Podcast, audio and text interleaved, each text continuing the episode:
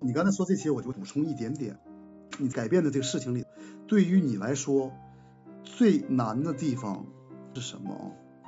当一个人的优势功能是理性的时候，他喜欢理性的思考，喜欢逻辑推理。一般男的比较多嘛，爱讲理。嗯。你的理性功能越强，你情感的功能会被压抑。它是一个事物的两面，就像刚才我跟你说买包那个事情似的，对吧？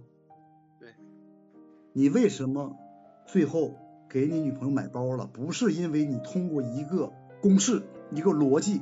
一个推理得出这个结论，她应该买这个包，而是因为你爱她，你希望她快乐。爱是什么？感性，感性，心理的东西是不需要计算的。如果你爱一个人，你就自然知道爱一个人，你不需要拿笔、拿计算器或拿个什么公式套一下，你不需要，你清，你很清楚，对吧？嗯。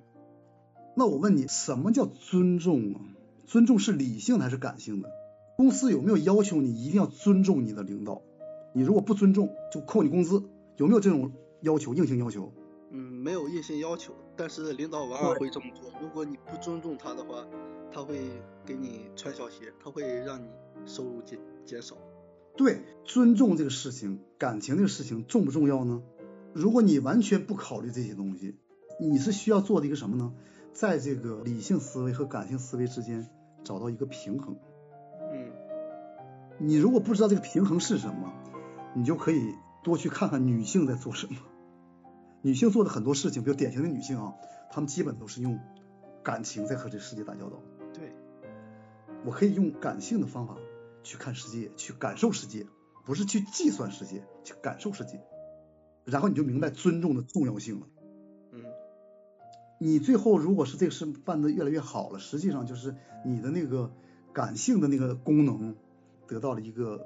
增强就以以前你压抑他呀，你你都不考虑他，不让他表现，你这个功能增强了以后，你去交女朋友也是很有好处的。嗯，他不会觉得你冷血，他不会觉得你那个不懂人情世故，不理解别人，你所有的方面都得到改善。怎么增加感性？你也可以上网查，可能网上有一些办法。你以前小的时候理性很很很出色，你因此获得了很多的好的评价或考试成绩。你就在这上面花的功夫非常多，你的理性就越来越强，你就越来越不用感性看世界，因为你一直用理性把你生活料理的很好嘛。你今天为什么想改变了？